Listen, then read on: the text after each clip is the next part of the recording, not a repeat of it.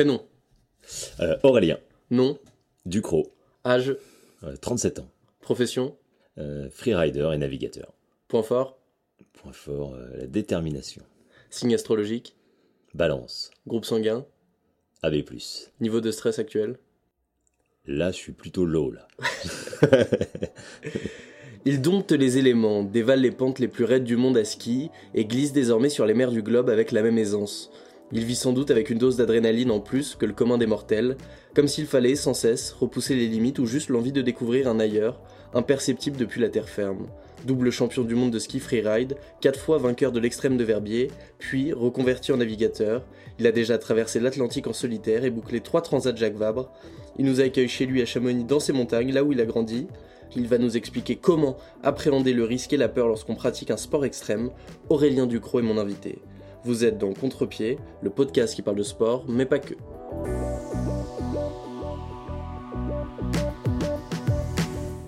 Salut Aurélien, comment ça va? Ça va très bien. Très très bien. Alors merci de nous accueillir euh, chez toi. C'est euh, avec plaisir. C'est rare d'être reçu euh, par un navigateur au milieu des montagnes. Ouais, effectivement, c'est un peu la particularité de, de entre guillemets de ma personne d'être un peu sûrement le seul navigateur qui vit à Chamonix. c'est ici que tu as grandi. C'est ici que j'ai grandi. Je suis né à Chamonix et, et c'est encore ici que je vis. Je fais bon pas mal d'allers-retours en Bretagne, mais c'est vrai que ma base, mon mon clan est, est, basé ici. Avec un papa guide de haute montagne, une maman monitrice de ski Exactement, ouais. Exactement, papa guide de haute montagne, maman monitrice, bon ils sont ils, exercent plus, mais euh, mais voilà c'était voilà je, je, suis né ici. Donc la, la mer c'est vraiment arrivé je dirais complètement par hasard. Euh, mon ADN elle est elle est oui, C'était un peu impossible d'y échapper, quoi. Le... Oui, oui, oui, exactement. Avec euh, avec ce, ce, ce background, euh, je, je pouvais que, euh, j'avais pas le choix. Une fois que j'allais marcher, il fallait que je sache qui est. Donc, même si j'avais pas vraiment envie au départ, pour la. Ah, t'avais pas envie? Non, pas du tout. Non, non, ça m'emmerdait assez assez fort jusqu'à mes 5 ans. Et, et après, j'ai j'ai eu le déclic. Alors, les gens te connaissent majoritairement pour les titres que j'ai énumérés en freeride que tu as obtenus, mais paradoxalement, c'est en saut à ski que tout débute.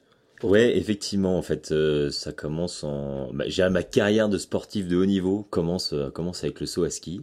Euh, j'ai grandi ici en tant que skieur alpin, comme comme un peu tous les enfants de la vallée à cette époque. Et puis à l'âge de 10 ans, j'ai découvert le saut à ski que je pratiquais bah, un peu partout. Et je suis rentré en équipe de France, je vais avoir une petite quinzaine d'années. Et, de 15 à 20 ans, c'est vrai que ça a été, euh, bah voilà, en tant que gamin sportif, tu rêves des Jeux Olympiques, de tout ça. Et rentrer en équipe de France à 15 ans, ça a été ma, mon gros truc pendant 5 ans, euh, jusqu'à une blessure à la veille de partir aux Jeux Olympiques de Salt Lake City en 2002 et qui, qui a été une déception euh, hyper violente. Et... Suite à une chute Ouais, suite à une chute au dernier stage de préparation. Donc euh, donc c'était vraiment euh, vraiment un truc à la noix, rien de bien grave. Hein, Je mmh. m'étais juste euh, fissuré un ménisque, sauf que bah voilà, au revoir les Jeux Olympiques. Et puis d'un coup bah en gros tu descends un peu du train, le train continue et, et c'est assez dur à supporter. Et au final c'est plutôt un truc pas mal qui m'est arrivé parce que ça m'a permis de, de changer de vie, de tout arrêter, de repartir sur ma première passion qui était le ski et dans le ski freeride qui à l'époque euh, était un peu à ses débuts et ça commençait à monter assez fort. Et, euh, et voilà. Et puis au final bah, c'est là-dedans que je me suis exprimé derrière pendant une dizaine d'années avant de rencontrer une autre discipline au final. Et pourquoi justement à ce moment-là quand tu, tu raccroches avec le, le saut à ski pourquoi le freeride plus que le ski alpin alors la, euh, pourquoi le freeride? Parce que euh, bah, j'avais un père guide de haute montagne avec qui je passais pas mal de temps en haute montagne. Et au final au final j'aimais beaucoup ça. La combinaison du ski qui était ma, ma passion première euh, de la montagne que je découvrais euh, avec mon père. Et puis cette discipline qui naissait qui pour moi en tout cas réunissait ces, ces deux univers me semblait être quelque chose de Ouais, en, tout cas quelque chose qui m'a attiré, donc je suis parti là-dedans. Et pour la petite histoire, en fait, ce qui s'est vraiment passé, c'est que donc je me blesse un mois avant les Jeux. Euh, j'ai un mois de pause en gros, parce qu'un ménisque c'est pas très long. Et donc pendant les Jeux, je peux de nouveau faire du sport, sauf que ben, euh, ben ils sont pas là quoi. Y a mes, mes coachs, mes machins, et donc je suis à la maison à regarder les Jeux. Pour être très franc, bonne dépression, bien bien violente. Et puis euh, et à cette époque-là, j'ai un ami qui est cinéaste qui s'appelle Didier Lafont, qui est celui qui avait réalisé à l'époque, les Apocalypse Snow et, et, compagnie, qui est un ami d'enfance de mon père. Et il me dit, il est sur un tournage de cinéma, sur un film qui s'appelait Snowboarder, et ils ont besoin de doublure en snowboard, freeride. Et il m'appelle, il me dit, ah, j'ai une doublure, on vient de commencer le tournage, j'ai une doublure qui s'est blessée, est-ce que tu peux venir? Je lui dis, bah, snowboard, freeride. oui, je fais du freeride, je fais un peu de snowboard. Bon, ok, ok, je viens de dépanner, quoi, en, mode dépannage. Et au final, je me suis retrouvé à, faire deux mois et demi de tournage avec cette équipe. Et, faire toute la doublure. À l'époque, c'était Nicolas Duvauchel, l'acteur principal de ce film-là. Et donc, j'ai fait deux mois euh, de freeride. C'était un peu barjot, tu vois, un peu en mode cinéma, donc des poses en hélico à droite, à gauche, dans tous les sens. Là, tu t'es dit, c'est pour moi. Et, euh, et, ouais, ça a été un peu la révolution, enfin un peu la révélation, pardon, pas la révolution, parce que euh, bah, j'ai un peu découvert ce monde-là. Il y avait, entre guillemets, déjà des frères et professionnels qui étaient là sur le tournage. Je me suis retrouvé avec eux. Il s'est trouvé que, bah, en fait, j'étais pas à la rue, alors qu'un, c'était pas ma discipline première, le snowboard et ainsi de suite, et encore moins le freeride. Et donc voilà. Et donc c'est un peu ça qui a été le déclic, euh, espèce de truc un peu un peu un peu, irréel, mais mais qui m'a fait dire. Euh, en fait, euh, freeride, il y a peut-être moyen de faire un truc, ça me plaît bien cette histoire. Je vais reprendre mes skis et ça va être bien. Et puis comme tu l'as dit, il doit y avoir aussi un côté un peu excitant de rentrer dans un sport qui a son, à ce moment-là son éclosion. On est, le freeride pour ceux qui ne le savent pas forcément, c'est euh, années 90 que ça débute réellement. Exactement, ça, ça, démarre dans les années 90. Les premiers championnats du monde sont en 95 ou 96, un truc comme ça. Et, euh, et voilà. Et donc euh, et donc c'est le début. Ça devient assez gros assez vite parce que parce que hyper à la mode et, compagnie dans ces années-là.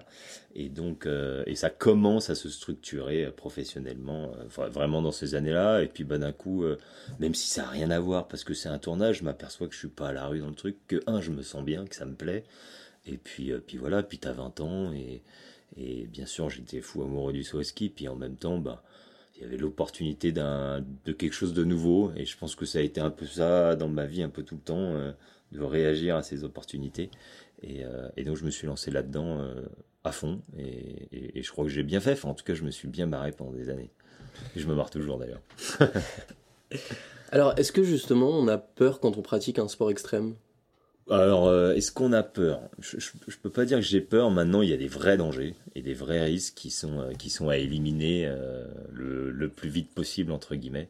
Euh, justement pour, euh, pour éliminer cette peur qu'on peut avoir. Forcément, il y a plein de risques hein, quand on fait du freeride, des avalanches, euh, enfin des, tonnes de choses.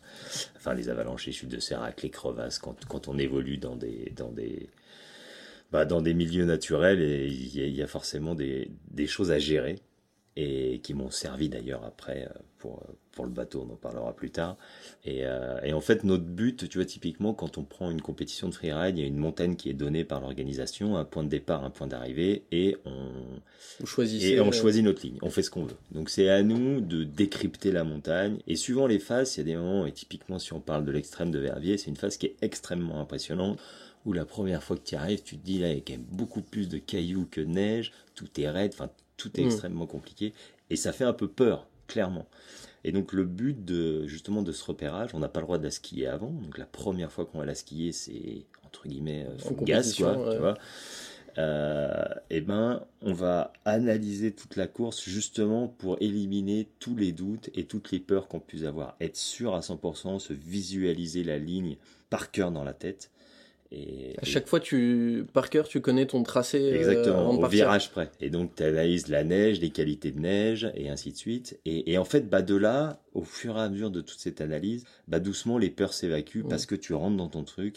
Et le but, c'est d'essayer de tu vois d'être au départ et d'avoir l'impression de l'avoir déjà skié en fait mm. plein de fois parce que tu sais exactement où tu vas aller. Donc c'est ça un petit peu le, le but. Donc des peurs forcément il y en a. Oui, c'est plutôt sain comme sentiment finalement au départ la peur juste. Oui oui oui oui, bien sûr, c'est plutôt sain. Maintenant après pour performer, s'il y a de la peur, il y a forcément des freins et donc notre but c'est vraiment d'essayer de de, de bah voilà de, de, les enlever au fur et à mesure pour euh, bah, pour skier librement et sereinement. Alors justement, euh, tu l'as dit, euh, étudier pour euh, avoir une forme de rempart à cette peur, c'est mm. nécessaire, mais est-ce qu'il y a aussi du matériel, des choses que tu utilises précisément pour avoir les meilleures données sur la piste que tu vas skier Ouais, ouais, bah il y, a plein de choses qu'on analyse. C'est déjà la météo, qu'est-ce qui s'est passé les jours d'avant. C'est-à-dire que ça nous donne des informations sur le manteau neigeux, sur voilà, est-ce qu'il a fait chaud, est-ce qu'il a fait froid, quelles sont les différentes couches de neige, principalement pour prévenir des avalanches, des choses comme ça. Après, on peut faire des coupes de neige pour être sûr, pour regarder un peu bah, l'état du manteau neigeux, entre guillemets, et, se rendre compte de ça. Et puis après, il y a la liste de, du parcours en lui-même, savoir s'il y a des barres rocheuses, des choses comme ça. Donc après, euh, je dirais que c'est un peu l'expérience qui va te, où tu vas te rendre compte de la hauteur d'un saut ou d'un autre. Euh, ça m'est arrivé plusieurs fois de me dire Oh, j'aurais dit que c'était moins gros, tu vois. arrives dessus, tu dis ça va faire une dizaine de mètres, machin, et puis tu arrives, tu dis Oh, j'aurais dit plus petit là. Mais, euh, mais bon, tu es quand même prêt à un truc, euh, psychologiquement, tu t'es préparé à, à, ce qu'il se passe quelque chose, quoi, à ce moment-là. Donc, ouais, après, on n'utilise pas plus de choses comme ça, c'est très visuel. Et puis après, pendant la descente, c'est beaucoup à la sensation. Et c'est pour ça qu'on a toujours un peu des plans B, des plans C, parce que des fois ton analyse peut être fausse. Et donc derrière, c'est la sensation, la qualité de neige que tu avais prévue n'est pas là, par exemple. Et donc ben, le saut envisagé ne sera pas forcément possible, et ainsi de suite. Donc tu te fais un petit peu des, des plans B, des plans C, quoi. Est-ce que du coup, parfois, il faut être euh, capable de renoncer aussi? Ça t'est déjà ah, bah, arrivé Très clairement. Alors en compétition, c'est vraiment. En revanche, dans la vie de tous les jours, et, quand on va faire des lignes à droite et à gauche, et quand j'ai fait beaucoup de tournages derrière et, des choses comme ça, là oui, c'est là où, bah, c'est là où vous faites costaud en sa tête et de se dire, bah là en fait, je les sens pas. Tu vois, tous ces risques et toutes ces peurs que j'avais au départ, bah j'ai pas réussi à les effacer. Ce qui veut dire que voilà, dès qu'on a des doutes dans ces milieux-là, c'est c'est, il faut être capable de dire non, demi-tour. Peut-être ça passe, il y a 95% que ça passe, mais ces 5% de, de doutes qui restent, ben, ils peuvent très très facilement être fatals et il y a assez d'accidents euh, malheureusement dans ces montagnes pour s'en rendre compte et, et savoir dire non, clairement. Mais c'est pas toujours simple parce que tu as la pression du tournage, du machin, du truc, de, de, de, voilà. Donc, euh, donc voilà, c'est une discipline qu'il faut s'imposer et, surtout j'imagine pour les jeunes qui débutent, qui ont envie de faire bien sûr, les, les, jeunes qui débutent. C'est pour ça que les gens avec qui tu vas faire ces choses-là, les personnes qui t'entourent, tu dois avoir vraiment 100% confiance avec eux. Euh, et voilà, moi j'aime bien être entouré de guides, de choses, des, des gens avec qui j'ai passé beaucoup de temps en montagne, dont je connais la vision de la montagne, qui connaissent ma vision du ski aussi, et de la manière dont je vais la skier. Et, euh, et, donc voilà, je pense que c'est pas mal d'être euh, entre guillemets à, plusieurs à réfléchir à ces choses-là, parce que euh, toi en tant que skieur, tu as l'envie, tu veux y aller, et, tu peux te retrouver à, à, négliger certains côtés de la sécurité et des choses comme ça, alors que quand tu es avec entre guillemets des pros qui t'accompagnent et je parle souvent des guides parce que parce que j'ai un énorme respect pour ce métier et, et pour le travail qu'ils font bah j'aime bien être entouré d'eux parce que eux ils arrivent avec une analyse je dirais pure de guide même s'ils connaissent mon niveau ils connaissent tout ils vont me mettre le point sur des choses sur des détails que peut-être des fois je vais par euh, par excitation euh, oublier ou quoi donc voilà. Et chez les membres de ta famille, il doit y avoir parfois une, une petite crainte en te regardant euh, skier ou naviguer, parce que finalement, dans ces milieux, euh, dans ces éléments, euh, on peut pas tout anticiper, comme tu as dit, on peut bien étudier avant, mais... Exactement. Non, mais c'est vrai que c'est vrai qu'il y, a, qu'il y, a une vraie crainte.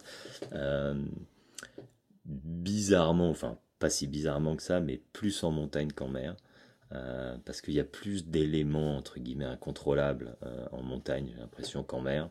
Euh, t'as les chutes de pierre, de sérac, euh, les crevasses, euh, l'avalanche. Enfin voilà, il y, a beaucoup de choses à, mettre en place. En mer, en mer, il y a un petit peu moins. Il y a bien sûr le gros temps, il y a bien sûr la casse, mais il y a, y a quelque chose d'hyper important en mer, c'est qu'on a une maison, on a, on a un refuge qui, est, qui est le bateau. qu'on n'a pas forcément qu'on n'a pas forcément en montagne mais oui, oui c'est vrai que, que ce soit ma mère enfin mon épouse tout ça j'ai essayé de leur leur inspirer confiance pendant des années. Je pense qu'ils l'ont parce que parce que parce que j'ai jamais eu de, de, de, pépins jusque là et je touche du bois. Mais euh, mais mais c'est vrai que bah, il se passe beaucoup de choses. On est dans un milieu qui connaissent très bien aussi, beaucoup plus que la mer aujourd'hui, et donc forcément ça fait ça fait ça fait peur. Tu as deux enfants. Quel regard euh, portent-ils sur ah bah, ce que tu fais? Ah, ce que eux euh, euh, portent-ils? Euh, bah, C'est toujours un peu bizarre parce que bah, le papa, il n'a pas un métier un peu logique. Quoi. Il fait du ski d'hiver, du bateau l'été. Ils se sont posé la question pendant des années. Bon, maintenant, ils ont bien pigé parce qu'ils sont plus grands. Non, non, je pense qu'ils sont, bah, ils aiment bien. Ils se trouvent ça. Enfin, ils sont assez fiers, ils trouvent ça assez rigolo aussi parce que parce que c'est différent et c'est une vie un petit peu différente qu'ils ont. Et après moi en tant que père, par contre, ça me fait vachement flipper. Et je me rends compte maintenant de ce que entre guillemets j'ai pu euh, Enfin, je me rends compte du, sentiment de, de, ma maman, de mon épouse, ou même de mon père, qui est bon, qui était moins, moins touché par ça parce que c'était aussi en tant que guide son, son... l'essence de son métier. Euh. Ouais, voilà, exactement. Donc, euh, donc voilà. Mais, euh, mais oui, oui, je, je le vois et j'essaie de les préserver à fond. J'ai mon grand qui a 12 ans, qui skie extrêmement bien et il a qu'une envie, c'est d'aller faire n'importe quoi comme papa, quoi. Entre guillemets. Juste, non, pas n'importe quoi, mais, mais voilà. Et, et, et, je sais que je mets des freins énormes par rapport à d'autres parents de et, et, d'enfants de son âge qui, bah, qui ont moins cette peur parce qu'ils la connaissent moins, entre guillemets. Bien sûr. Euh, donc, voilà. Non mais oui, c'est particulier. Hein, de... Si mon fils demain veut être freerider, euh, j'en serais très fier et en même temps, euh, en même temps, si je veux faire un truc plus cool, c'est pas plus mal. Alors, tu l'as dit, en, montagne, beaucoup de passionnés y perdent la vie. La, mort provoquée par sa passion, on sait que c'est le risque ultime ou quand mhm. on pratique des sports extrêmes, on tente quand même d'en faire un peu abstraction de tout ça? Non, je pense pas qu'il faille en faire abstraction. Je pense à partir du moment où on en fait abstraction, c'est là où, les accidents arrivent parce que c'est là où on devient moins vigilant, quoi, très clairement. Donc non, non, ça fait partie de notre vie, on le sait. Euh, mais on sait aussi comment réduire ces risques-là. Donc, euh, donc voilà, donc je pense qu'il faut en être conscient, il faut le savoir. C'est des métiers où il faut être capable de se remettre en question en permanence. Mais quand je dis en permanence, c'est pas tous les jours, c'est toutes les heures, toutes les demi-heures, suivant l'évolution du temps de la météo et ainsi de suite. Euh, et, donc voilà, donc non, non, non, il faut en être conscient. Euh, il faut pas que ça devienne un, frein non plus, mais, euh, mais il faut quand même le garder à l'esprit, justement, encore une fois, pour être capable de se remettre en question euh, souvent et, et, évoluer au fur et à mesure de la journée sur sa, sur sa vision de la montagne. Et euh, ce qui arrive beaucoup, il me semble, à la montagne, quand euh, quelqu'un qui est très doué, euh, le mauvais jour pour la mauvaise chute, perd la vie, est-ce qu'on n'est pas tenté parfois de dire bon bah tout ça j'abandonne Ouais, alors c'est sûr que alors il y a, y a, les accidents bêtes, il y a les erreurs, il y a, y a, un peu de tout là-dedans. Il faut faire le tri. c'est sûr qu'on pourrait être tenté. J'ai perdu bien beaucoup trop d'amis d'ailleurs. Euh, là-dedans. Maintenant, euh, c'est un peu dur à répondre, hein. mais euh, c'est comme... Je, me rappelle d'un truc petit. Un jour, j'étais chez moi à la Joue, dans le chalet de mes parents. Et je, ne sais pas quel âge j'avais, mais peut-être 12 ou 13 ans. Et puis, puis je vois un jour mon père très marqué. Pas bien, très triste et tout ça. Et puis en gros, dit on, il, est à la fenêtre, il parle avec ma mère, et puis j'entends euh, Putain, on n'est plus cuite. Alors, et je comprends pas ce que ça veut dire. Et je l'ai compris des années après, on n'est plus cuite, et c'était plus cuite de sa promotion de guide. Il devait être une trentaine ou un truc comme ça. Et je, l'ai compris très longtemps après, et, euh, voilà. Mais à, côté de ça, euh, son métier, c'était sa passion, et les métiers qu'on fait, qui aujourd'hui est mon métier, c'est vraiment des métiers passion, et, donc c'est quand même dur de, de bah, de se frustrer, de tout arrêter. Enfin, une passion, malheureusement, ça n'a pas de. Ça n'a pas de limite, pas de logique, ça n'a pas de limite, ça a pas de. C'est un peu plus fort que toi, quoi. Donc, euh, donc voilà. Maintenant, c'est encore une fois, c'est important de, bah, de garder tout ça à l'esprit et de s'en rendre compte pour justement continuer sa passion euh, longtemps. Alors justement, après tes années de ski freeride où tu as été champion du monde, tu as basculé euh, fin 2010. Ouais, c'est ça, en 2010. Sur la navigation. Mm. Alors, est-ce que c'était une passion enfouie ou c'est un peu le fruit du hasard? C'est euh... non, c'est un peu le fruit du hasard. Hein, très clairement, en fait, tout ça est arrivé. Alors, j'avais un petit peu navigué euh, dans le sud, enfin, fait trois ronds dans l'eau, mais mais euh, petit, mais mais vraiment trois ronds dans l'eau, on va dire. je, je, peux pas dire de pas parler de passion ou de quoi que ce soit. Et en fait, c'est arrivé parce qu'on m'a demandé d'être parrain d'un bateau. D'accord. Euh, voilà, j'étais euh, à l'époque, euh, j'étais pas encore champion du monde, je voulais être vice-champion du monde de freeride. Et puis une attachée de presse m'appelle en me disant il y a un jeune skipper qui part traverser l'Atlantique en solitaire sur un bateau de 6 mètres 50, sans communication. voilà, est-ce que tu voudrais être parrain de ce mec? Alors bah oui, pourquoi pas. Enfin, un parrain, tu casses la bouteille et puis. et en fait, j'ai suivi toute la préparation de cette course avec ce, pendant deux ans, 2008-2009 ou 2007-2008, je sais plus exactement. Et, euh, et ce mec-là m'a passionné. C'était Adrien Hardy, qui est un grand navigateur aujourd'hui, extrêmement talentueux, et, euh, qui est une espèce de géo trouve tout, qui avait fait son bateau dans son garage, qui était complètement dingue, plein d'innovations, et ainsi de suite. Et, euh, et donc j'ai suivi ce mec-là pendant deux ans, qui, littéralement m'a passionné. Je suis allé au départ de plusieurs courses et comme ça un peu j'ai découvert aussi ce monde de la mer. J'ai rencontré plein d'autres marins en traînant sur les pontons et ainsi de suite. Et, et ce qui m'a fait basculer, c'est son histoire à lui pendant cette course. Donc il est parti. Euh, il faisait clairement partie des favoris. Je crois qu'il était en tête au milieu du poteau noir, donc vraiment au milieu de l'Atlantique. Et donc il n'y a pas de communication. Et à bord de ces bateaux, on a trois balises. On a une balise de secours avec un peu trois boutons, un vert, un orange et un rouge. Le, vert, c'est euh, tout va bien. Le orange, c'est j'ai un problème, mais je gère. Et le rouge, c'est euh, venez me chercher extrêmement rapidement, je suis en danger de mort. Et puis, ce il s'arrête. On, voit ce bateau qui bouge plus et bouton orange. J'ai un problème, mais je gère. Donc, on ne sait pas. Et puis, 48 heures après, le bateau repart. Et euh, lui qui était en tête, il repart 12e. Et puis, il redouble tout le monde. Il arrive 5e ou 6e, je ne sais plus, euh, à l'arrivée. Et, euh, et, là, il raconte son histoire. Le bateau est démonté. Il manque des bouts. Enfin, bref. Et en fait, il a dématé. Le mât est tombé du bateau. Il l'a remis seul au milieu de l'Atlantique. Enfin, faut s'imaginer, le poteau, il fait 12 mètres de haut. Enfin, bon, bref. Il a inventé tout un système pour pouvoir raisser le mât, le truc. Enfin, c'est complètement fou. Il y a des vidéos de lui qui fait ça. Ça fait déjà 23 jours qu'il était en solitaire dans un état d'épuisement euh, complètement surréaliste. Et en fait, c'est un peu le premier qui a réussi à faire ça. Et, euh, en fait, l'idée, c'était de se dire, enfin, ce qui m'a marqué, c'est comment ce mec-là, dans un état de fatigue hallucinant, a eu l'idée de se dire bah, je vais ramasser le mât, je vais le remettre, enfin tu vois, je vais mm. redresser, enfin je vais inventer un système qui va me permettre de redresser le bateau en démontant des parties. Enfin, il s'adapter à une situation extrême. Voilà. Euh. Et, et, en fait, ça, ce, cette histoire et ce bonhomme m'a passionné et, et j'ai dit, il, il, se passe un truc au large. Qu'est-ce qui, comment, euh, qu'est-ce qui se passe? Et j'ai eu envie d'y aller. Et donc, euh, en 2009, je suis champion du monde pour la première fois et avec ma prime de course, j'ai racheté un petit bateau de 6 mètres 50 pour traverser l'Atlantique que j'ai mis à l'eau en 2010 et j'ai traversé l'Atlantique en 2011. Bon, ça a été un peu chaotique, mais euh, en, surtout, en tout cas la première année, parce que d'un coup, je me suis retrouvé sur un bateau prototype extrêmement technique et moi, je savais même pas, enfin, je savais rien faire, quoi. Et sur ces bateaux, il n'y a pas de moteur. C'est vraiment des bateaux de purs bateaux de course. Et t'étais avec ton petit guide. Non, mais euh, ne serait-ce que pour sortir du port, t'es obligé de sortir à la voile. Et en fait, au début, bah, je pouvais juste pas sortir du port, en fait. Parce que, parce que je savais pas, enfin, c'était, bon, bref, c'était génial. Enfin, ça a été deux années euh, dures. J'ai passé huit mois en Bretagne à faire que ça. Mais au final, je suis parti sur cette course en 2011 et, ça a été la révélation. Ça a été la révélation parce qu'en fait, euh, bah, d'un coup c'était du large et d'un coup au final c'était de la gestion humaine. Tu t'es senti aussi épanoui que ouais, dans bah, en fait, euh ouais, exact. En fait, ce qui, ce qui était marrant, c'est que les deux, trois premiers jours de course étaient assez stressants. Il y avait encore pas mal de bateaux autour. C'était une course, il y avait à peu près 80 bateaux au départ. Moi, j'envisageais de terminer dans les, dans les 50 premiers à la.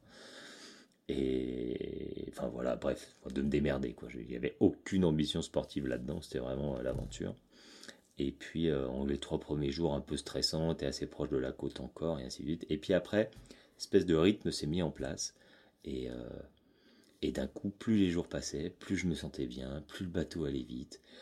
Et, euh, et en fait, c'est là où je me suis aperçu à quel point la montagne m'a aidé là-dedans. Parce qu'au final, c'était de la, de la lecture d'éléments. Alors, c'était pas les mêmes éléments, c'était pas de la neige, c'était pas de truc, mais c'était euh, les vents, la météo, la mer, et ainsi de suite. Et j'ai fait ma route et je me suis mis en mode, euh, voilà, de la même manière que je repérais l'extrême de Verbier, et eh ben, je faisais avancer mon bateau au milieu de l'océan. Et, euh, bah, c'est vrai qu'il y a des choses qui se rejoignent énormément entre la mer et la montagne. La, sur toute la, entre guillemets, la psychologie et le mécanisme d'analyse et ainsi de suite, il, est très très proche. Et donc d'un coup, ben, j'étais plus perdu j'avais l'impression de savoir faire entre guillemets et, de l'avoir déjà fait. Alors bien sûr, il y a géré le bateau en lui-même, mais mais ça j'avais à peu près appris, donc euh, ça ça allait, c'était un peu du par cœur. Et, euh, et, et, puis voilà, puis je me suis retrouvé en finale à faire la course dans les 15 premiers, et, c'était complètement barjot. Et donc je me suis éclaté complet.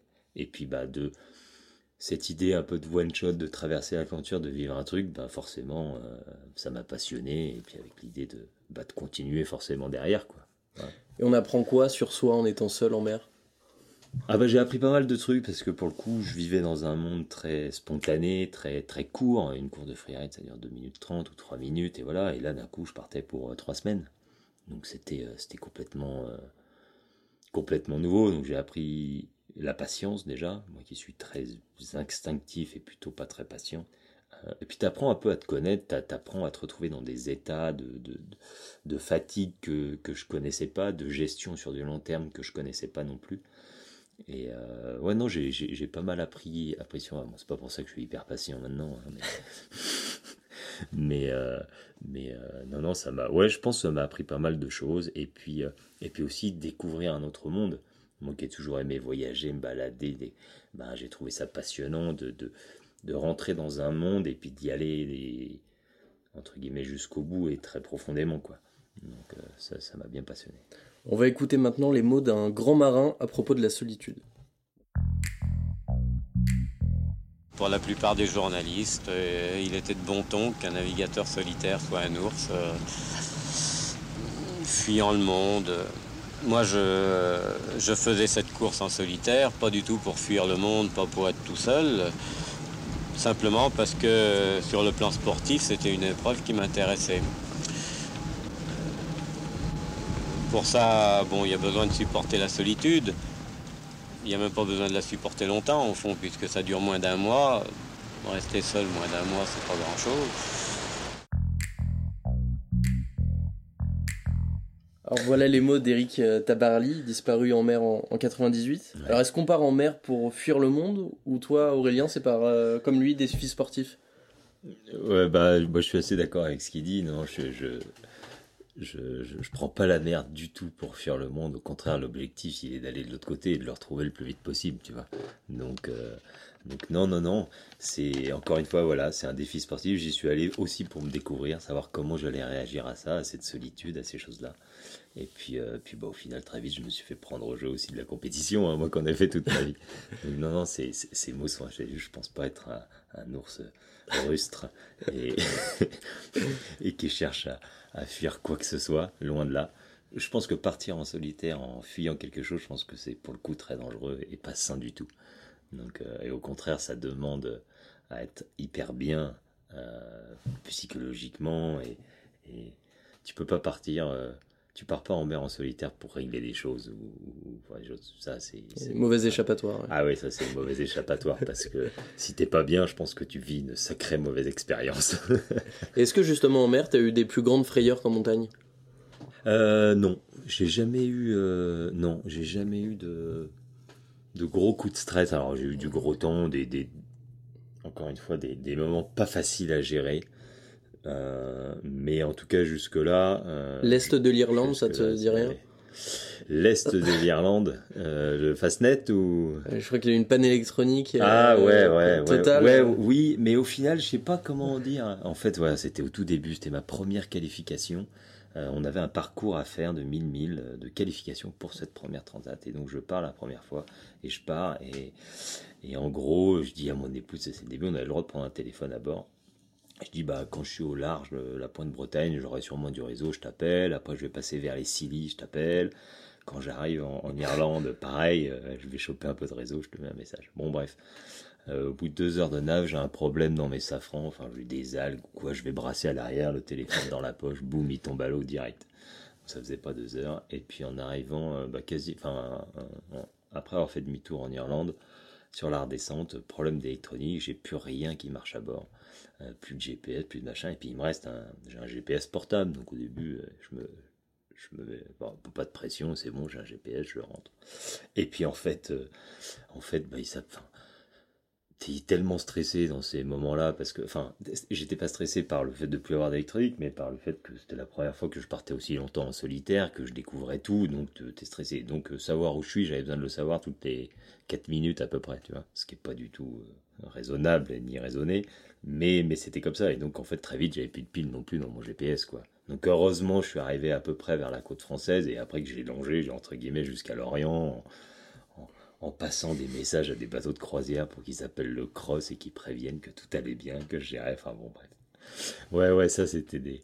mais voilà, c'était l'apprentissage un peu par la face nord que j'ai fait, quoi, me retrouver sur un bateau prototype dès le début et et puis et puis voilà. Mais et encore une fois, j'avais Adrien Hardy, donc le, le, le marin dont j'étais parrain, qui me poussait et j'avais peur qu'il m'engueule. Je voulais pas rentrer au port, j'avais plus rien qui marchait parce que lui c'était un vrai, tu vois, et, il m'avait vraiment poussé. Et en fait, c'est grâce à lui tout ça que que j'ai pu apprendre aussi vite et, et, oser entre guillemets aussi vite parce que parce qu'il m'avait bien jaugé. Il savait que fallait pas me me, ménager, entre guillemets.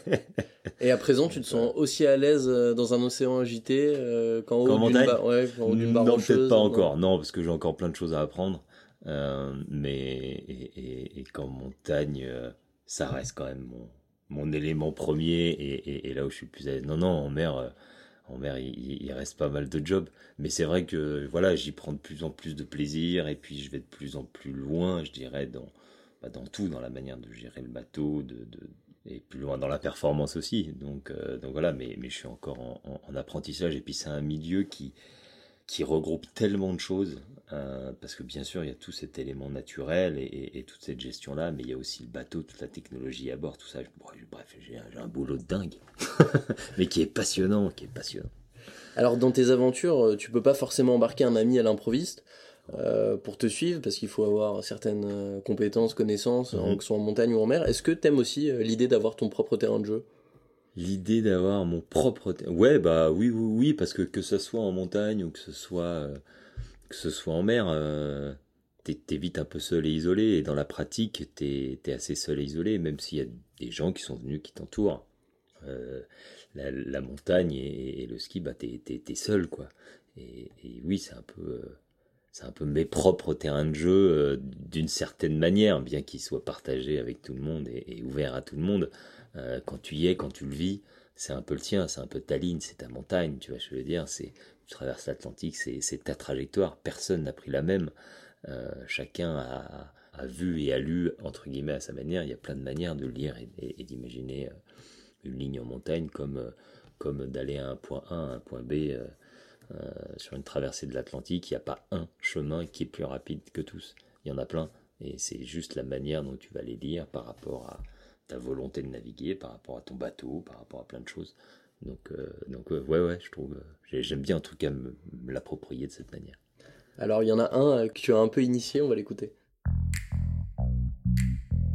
J'ai découvert ça, c'est vrai, il y a 3-4 ans, et à partir du moment où j'ai découvert ça, euh, ça a été pour moi. les dans les pistes. les pistes, j'en veux plus. les pistes, j'en veux plus. Parce que t'es es seul dans la montagne, parce que t'as des pentes vierges, parce que t'as de la poudreuse, parce que tout est. Voilà, c'est doux, c'est. Euh, les sensations sont démultipliées. T'as l'impression de voler, en fait, dans la poudreuse. Voilà, c'est pas l'évitation. T'es pas en appui véritablement sur, sur la piste, t'es davantage en. Tu vois, comme si tu. Euh, ouais, comme si tu volais, tout simplement.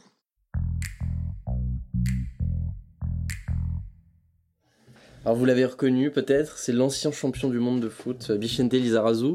C'est la rencontre de, grands passionnés de glisse Ouais, exactement. Euh, c'était, je sais plus exactement l'année, mais en fait Bichente avait... Euh, c'est un grand passionné de sport en, général. Hein. Il, est, il est touche à tout et, surdoué dans tout. Et, euh, il est passionné bah, de freeride. Et on a fait ce documentaire il y a quelques années ensemble. Et c'était une chouette rencontre parce que c'est un personnage déjà d'une gentillesse incroyable. C'est un, encore une fois, je le dis, un, surdoué. Ce qu'on a, ce que je lui ai fait faire pendant cette semaine de ski ensemble. Fallait euh, s'accrocher. Ouais, ouais, ouais, mais tu sais, c'est marrant, c'est que tu prends quelqu'un. Euh, globalement, on a fait des choses où, qu'on aurait dû faire euh, cinq ans après. Tu vois, je veux dire, après cinq ans d'apprentissage. Mais ce mec-là a une telle connaissance de lui-même, une telle capacité de concentration, euh, de confiance que, euh, que tu peux aller très loin. Et, on a joué aussi à aller un, petit peu loin et dû mettre dans des situations où il n'était pas à l'aise. Et en même temps, moi, j'étais confiant parce que, euh, parce que je savais à qui je faisais confiance.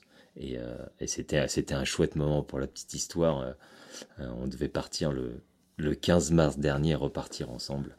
Euh, pour un petit trip. Malheureusement, le confinement nous a nous a ah confinés chacun chez soi et euh, et euh, donc. Ça devait être par ici. non non non, on partait, on devait partir en Norvège tous les deux en bateau, donc naviguer et skier juste avant. Euh, Sur de tes deux terrains. Voilà, exactement. Et euh, bon, bref. Et donc ça, c'est l'exigence du haut niveau aussi qui permet... euh, ouais, effectivement- ouais, ouais, c'est euh, en fait euh, c'est assez dur à expliquer, mais euh, mais euh, en fait c'est- des gens en qui tu peux avoir confiance parce que euh, euh, un ils se connaissent par cœur, ils savent faire la part des choses entre je peux le faire. En fait, ils savent se raisonner, tu vois. Et, quand tu leur dis il faut faire ça de cette manière-là, ils l'entendent, ils le voient, ils le comprennent, et donc ils peuvent le réaliser. Et donc, avec, ce genre de personnes, tu arrives à, t'arrives à aller très loin, très vite. Et c'est clairement la, qualité et la différence entre un sportif et un sportif de haut niveau. Voilà. Et, euh, c'est vrai qu'avec Bichen, bah, cette semaine-là, elle était dingue parce qu'on a attaqué cool la semaine et on a fini euh, dans le couloir chevalier euh, à la petite verte, dans du 50 degrés, et qui pensait pas du tout.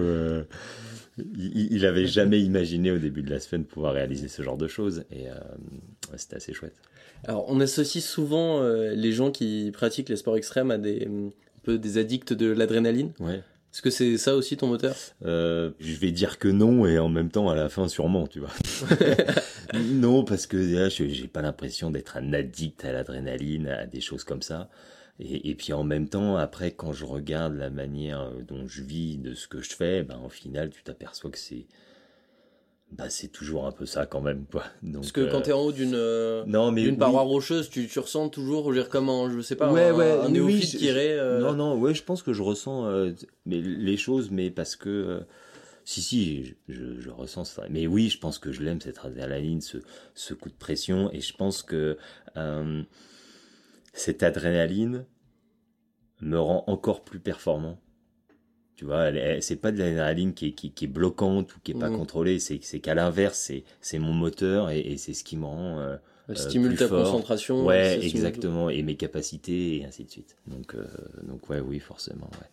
Et est-ce qu'à ton avis, il faut quand même une forme d'inconscience pour faire euh, du freeride? Ah, je pense pas. Alors là, pour le coup, euh, je pense qu'il faut être hyper conscient de tout et, et, que l'inconscience mène, mène, mène à l'accident très très très vite parce que euh, parce qu'au contraire, je pense qu'il faut avoir encore une fois vraiment les deux pieds sur terre et, savoir pourquoi on le fait et qu'est-ce qu'on fait et comment on va le faire euh, très exactement. Ça revient un peu à ce que disait Eric Tabarly tout à l'heure. Il disait voilà, je suis pas un ours qui fuit quoi que ce soit. Je sais pourquoi je fais ça, la manière dont je vais le faire et, et, et, et- et quel est le but de ça, quoi. Il faut aussi avoir une intuition euh, assez aiguisée, parce que finalement, l'intuition, c'est presque aussi importante que certaines données. euh. Ouais, il, y, a, forcément euh, de l'intuition, de l'instinct là-dedans. Encore une fois, parce qu'on est dans des milieux qui sont naturels et donc qui sont pas 100% contrôlables. Et donc, il, faut être capable de réagir extrêmement rapidement. Et, donc, et, c'est là où cet instinct va, va peut prendre le dessus et faire la différence. Si tu devais répartir, tu dirais quoi? Que c'est 70% de travail en amont et de données que tu récoltes et que tu analyses, et 30% de spontanéité. Ouais, exactement. Enfin, ce que je dis souvent, c'est que voilà, sur, une compétition de freeride, il y a un énorme travail au départ d'analyse du terrain.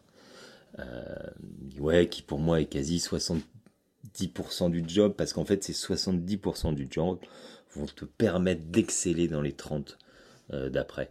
Et, et- et justement d'avoir cette capacité d'instinct de, euh, euh, voilà. Donc il y, a- bien sûr la capacité technique mais sur un championnat du monde tout le monde est fort. Il n'y a pas il pas à se poser de questions mais mais celui qui aura fait le plus de job là-dedans eh ben il va être plus fort sur la sur la dernière partie clairement Et aujourd'hui, euh, sur les réseaux sociaux, on voit parfois souvent des jeunes skieurs Mhm. qui prennent peut-être des risques un peu insensés, parce que ça peut aussi provoquer un boom de notoriété euh, par une vidéo euh, Ouais. qui va faire le buzz.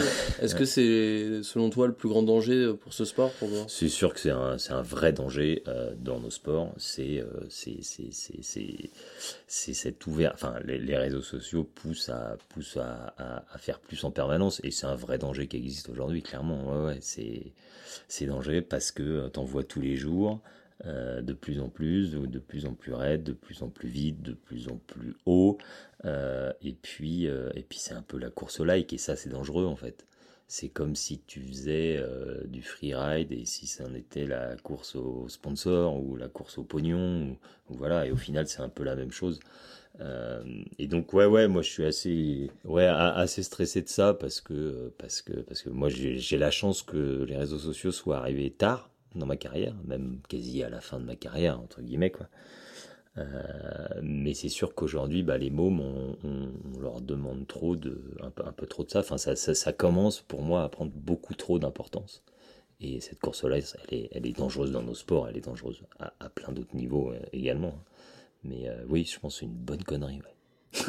Aujourd'hui, tu penses qu'il y a des jeunes qui, font, qui se lancent peut-être dans le freeride ou autre pour des mauvaises raisons finalement Ouais, alors je pense pas que la raison soit mauvaise au départ. Maintenant, maintenant, je pense que je pense que les réseaux sociaux poussent à aller trop vite, poussent à aller beaucoup trop vite. On voit beaucoup plus de choses, ce qui était beaucoup plus discret entre guillemets avant. C'est-à-dire avant, on filmait et ça sortait euh, semaines, des, quelques mois après. Aujourd'hui, c'est en live. Oui, c'est tout le temps. Et donc, un ami qui se met avec une GoPro ou qui filme de loin avec le téléphone. Et, c'est... Voilà, exactement. Tu es en live en permanence, donc tu es en live de. Voilà, tiens, ah bah tiens, en fait, les conditions sont bonnes. Mais en fait, bah, le lendemain, elles ont peut-être complètement changé. Enfin, tu vois, je veux dire. Donc, euh, c'est ça qui est dangereux. C'est, c'est, il faut. Et il y a beaucoup aussi de fake sur les réseaux sociaux, des trucs qui se sont passés, des trucs, t'as l'impression que c'est en live, enfin, tu vois, je veux mm. Donc, euh, donc voilà, ça a tendance à, à, vouloir trop accélérer les choses, et dans ces milieux-là, il faut être capable de prendre le temps et d'y aller au bon moment. Voilà, et, et, et, c'est le gros problème. Alors, dernière question, quel est ton rêve le plus fou? C'est ce que tu as envie de, ce que tu aimerais réaliser à ski ou en mer? Euh, Mon rêve le plus fou. Je suis en train d'en réaliser un de dingue déjà en ce moment, mais je suis en train de construire un nouveau bateau. Et, c'était un rêve de ouais un rêve un peu fou pour moi chamoniard et, freerider d'avoir cette partant du point de départ euh, aujourd'hui voilà en partant du premier coup de crayon et on est en train de réaliser ça donc c'est un rêve de dingue mais mais ce projet là il a forcément un but qui est la route du Rhum 2022 et voilà bah, le rêve ça serait de ça serait d'arriver d'arriver en tête à Pointe-à-Pitre. Hein. Faut pas faut pas rêver. je reste un compétiteur et donc ouais c'est un rêve. Euh, ouais, qui est un peu fou parce que parce que parce qu'il y, y, y, a un travail de dingue. Euh, mais bon, ça y est, on est on est dessus. Il faut combien de temps pour construire un bateau? Il va falloir. Euh, donc on a commencé il y a deux semaines le début de la construction et il sera mis à l'eau au mois d'avril. Voilà, il, y a, neuf mois, c'est comme c'est comme un bébé. C'est voilà, donc mon petit bébé sera à l'eau au printemps prochain et, et voilà. Et puis derrière, on aura bah, deux ans pour se préparer pour, enfin un an et demi pour se préparer pour pour cette troupe du Rhum, mais, mais, en fait ça a commencé, ça a commencé maintenant avec, euh, avec les bons choix à faire donc, euh, par rapport au bateau. Quoi. Bon, bah, on se retrouve à Pointe-à-Pitre alors. Ah bah j'espère, ouais. Merci Aurélien d'avoir été mon invité. Avec plaisir. C'était Contre-pied. Retrouvez cet épisode sur toutes les plateformes et si ça vous a plu, n'hésitez pas à partager autour de vous et glisser une étoile qui est très importante pour ce podcast. À très vite.